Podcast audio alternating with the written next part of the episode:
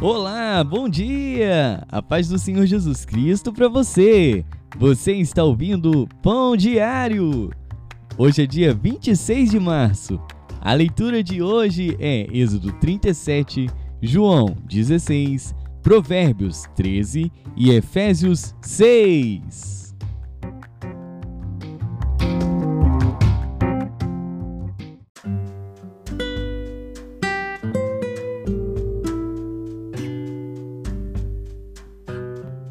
Êxodo.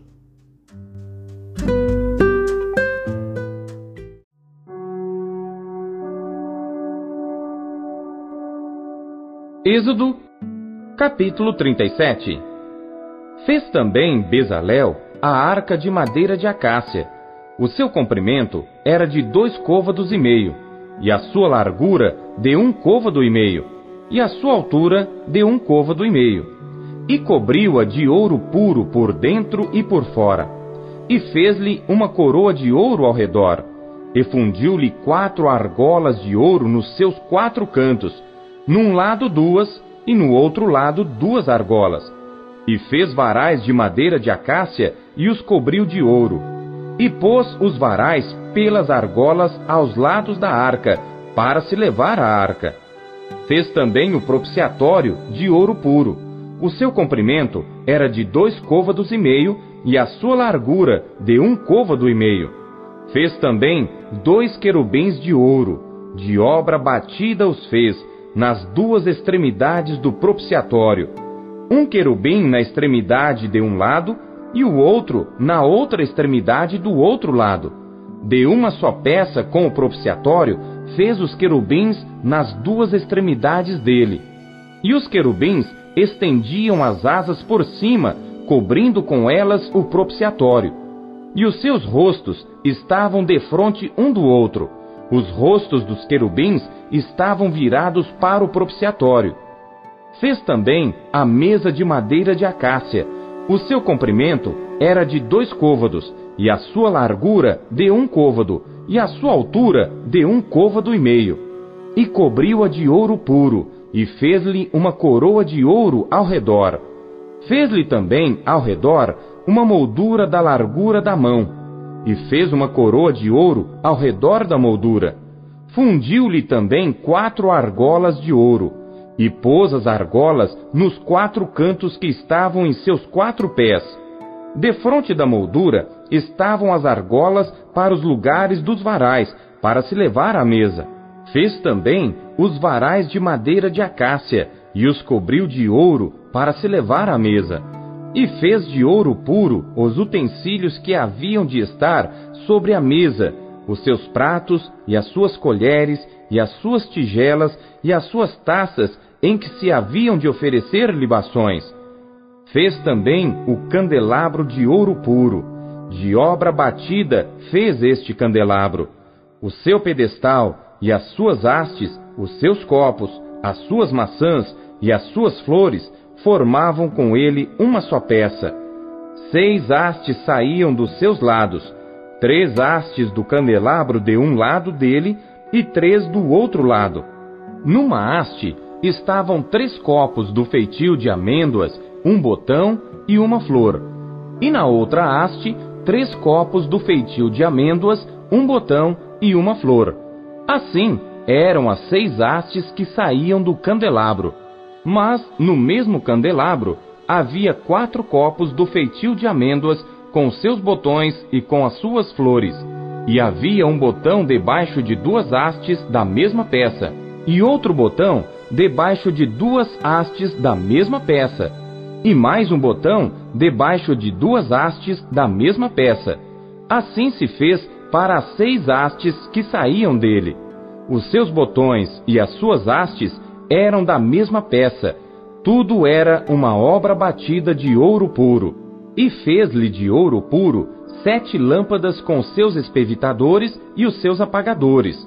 De um talento de ouro puro fez o candelabro e todos os seus utensílios. E fez o altar do incenso de madeira de acácia. De um côvado era o seu comprimento, e de um côvado a sua largura era quadrado, e de dois côvados a sua altura. Dele mesmo eram feitas as suas pontas, e cobriu de ouro puro a parte superior e as suas paredes ao redor e as suas pontas, e fez-lhe uma coroa de ouro ao redor. Fez-lhe também duas argolas de ouro debaixo da sua coroa, e os seus dois cantos de ambos os seus lados, para nele se colocar os varais e com eles levá-lo. E os varais fez de madeira de acácia e os cobriu de ouro. Também fez o azeite santo da unção e o incenso aromático, puro, qual obra do perfumista.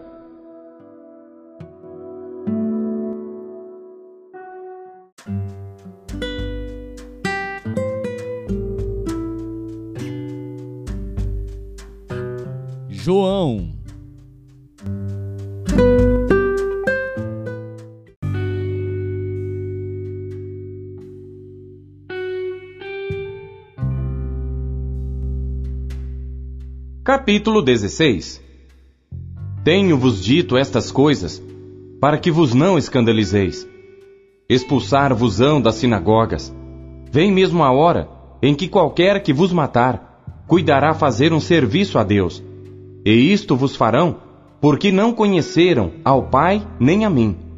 Mas tenho-vos dito isto, a fim de que, quando chegar aquela hora, vos lembreis de que já vos tinha dito. E eu não vos disse isto desde o princípio, porque estava convosco. E agora vou para aquele que me enviou. E nenhum de vós me pergunta: Para onde vais? Antes, porque isto vos tenho dito, o vosso coração se encheu de tristeza. Todavia, digo-vos a verdade, que vos convém que eu vá, porque se eu não for, o Consolador não virá a vós. Mas quando eu for, vou-lo enviarei. E quando ele vier, convencerá o mundo do pecado e da justiça e do juízo. Do pecado, porque não creem em mim. Da justiça, porque vou para meu Pai e não me vereis mais. E do juízo, porque já o príncipe deste mundo está julgado. Ainda tenho muito que vos dizer, mas vós não o podeis suportar agora. Mas quando vier aquele Espírito de verdade, ele vos guiará em toda a verdade, porque não falará de si mesmo, mas dirá tudo o que tiver ouvido, e vos anunciará o que há de vir. Ele me glorificará, porque há de receber do que é meu, e vou-lo há de anunciar. Tudo quanto o Pai tem é meu, por isso vos disse que há de receber do que é meu, e vou-lo há de anunciar. Um pouco e não me vereis, e outra vez um pouco e ver-me-eis, porquanto vou para o Pai. Então alguns dos seus discípulos disseram uns aos outros: Que é isto que nos diz? Um pouco e não me vereis, e outra vez um pouco e ver-me-eis, e porquanto vou para o Pai? Diziam, pois: Que quer dizer isto, um pouco? Não sabemos o que diz. Conheceu, pois, Jesus que o queriam interrogar, e disse-lhes: Indagais entre vós acerca disto que disse: Um pouco e não me vereis, e outra vez um pouco e ver-me-eis?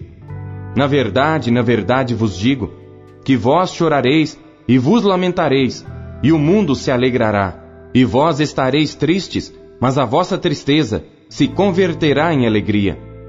A mulher, quando está para dar à luz, sente tristeza, porque é chegada a sua hora.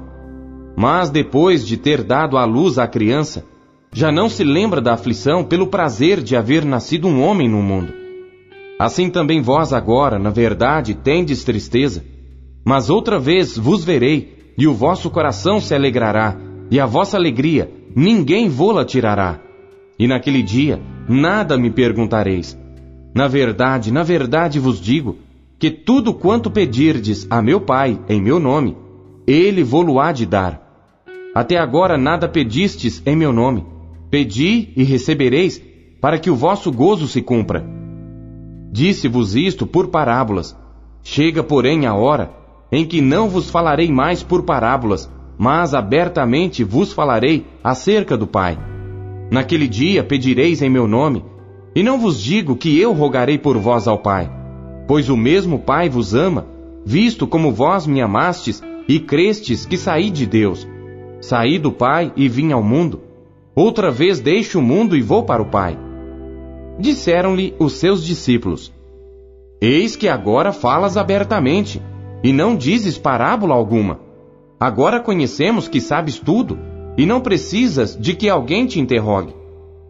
Por isso cremos que saíste de Deus. Respondeu-lhes Jesus: Credes agora? Eis que chega a hora, e já se aproxima, em que vós sereis dispersos, cada um para a sua parte, e me deixareis só. Mas não estou só, porque o Pai está comigo. Tenho-vos dito isto, para que em mim tenhais paz. No mundo tereis aflições, mas tende bom ânimo, eu venci o mundo.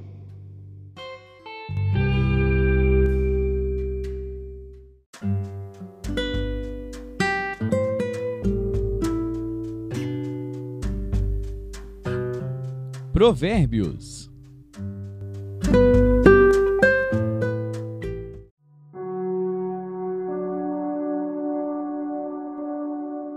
Provérbios, capítulo 13 O filho sábio atende à instrução do pai, mas o escarnecedor não ouve a repreensão. Do fruto da boca cada um comerá o bem, mas a alma dos prevaricadores comerá a violência.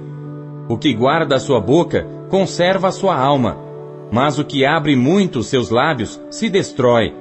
A alma do preguiçoso deseja e coisa nenhuma alcança, mas a alma dos diligentes se farta. O justo odeia a palavra de mentira, mas o ímpio faz vergonha e se confunde. A justiça guarda ao que é de caminho certo, mas a impiedade transtornará o pecador. Há alguns que se fazem de ricos e não têm coisa nenhuma, e outros que se fazem de pobres e têm muitas riquezas. O resgate da vida de cada um são as suas riquezas, mas o pobre não houve ameaças. A luz dos justos alegra, mas a candeia dos ímpios se apagará. Da soberba só provém a contenda, mas com os que se aconselham se acha sabedoria. A riqueza de procedência vã diminuirá, mas quem a ajunta com o próprio trabalho a aumentará. A esperança adiada desfalece o coração, mas o desejo atendido é árvore de vida. O que despreza a palavra perecerá, mas o que teme o mandamento será galardoado. A doutrina do sábio é uma fonte de vida para se desviar dos laços da morte. O bom entendimento favorece, mas o caminho dos prevaricadores é áspero. Todo prudente procede com conhecimento, mas o insensato espraia a sua loucura. O que prega a maldade cai no mal, mas o embaixador fiel é saúde. Pobreza e afronta virão ao que rejeita a instrução, mas o que guarda a repreensão será honrado. O desejo que se alcança deleita a alma, mas apartar-se do mal é abominável para os insensatos. O que anda com os sábios ficará sábio, mas o companheiro dos tolos será destruído.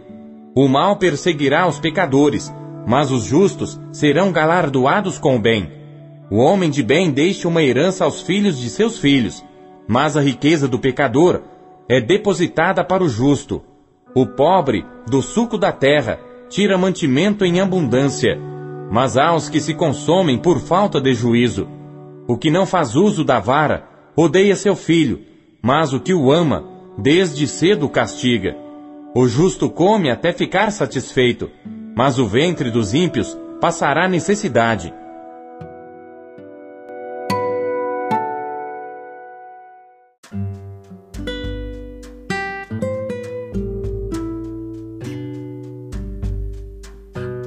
Efésios.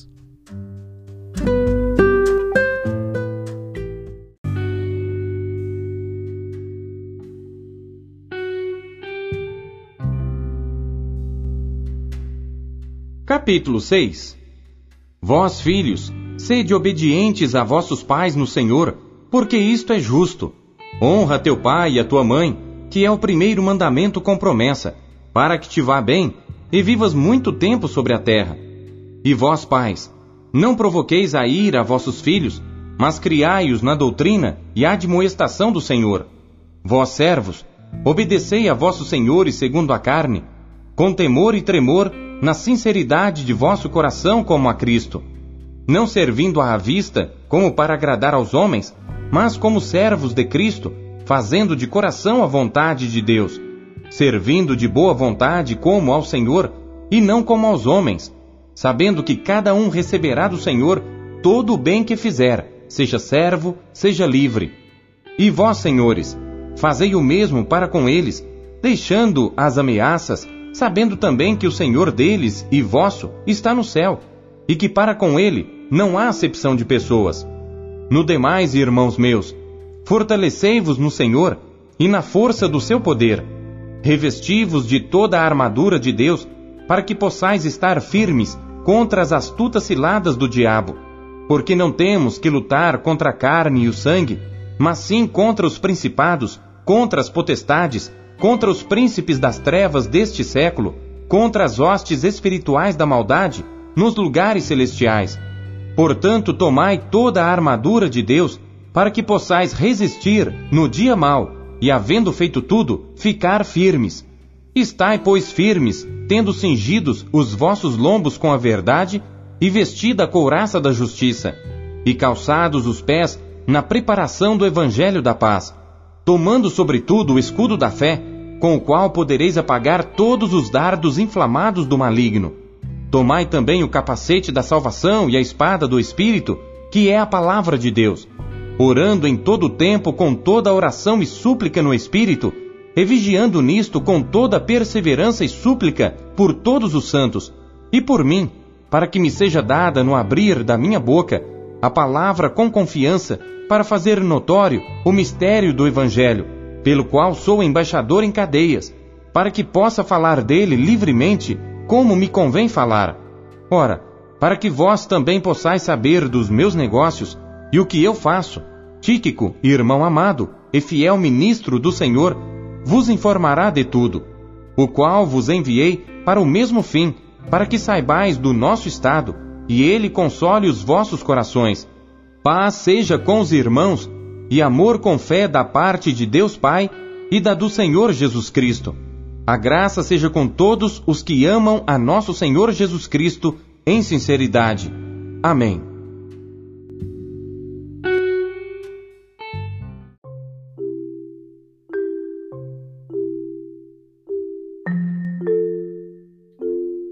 Deus usa cada trecho de Sua palavra para falar com você. Você o ouviu hoje? Você acabou de ouvir Pão Diário o Pão Diário é um oferecimento da Sociedade Bíblica Trinitariana do Brasil, na voz do pastor Paulo Castelã. Compartilhe o Pão Diário com os seus amigos. Até amanhã. Tchau.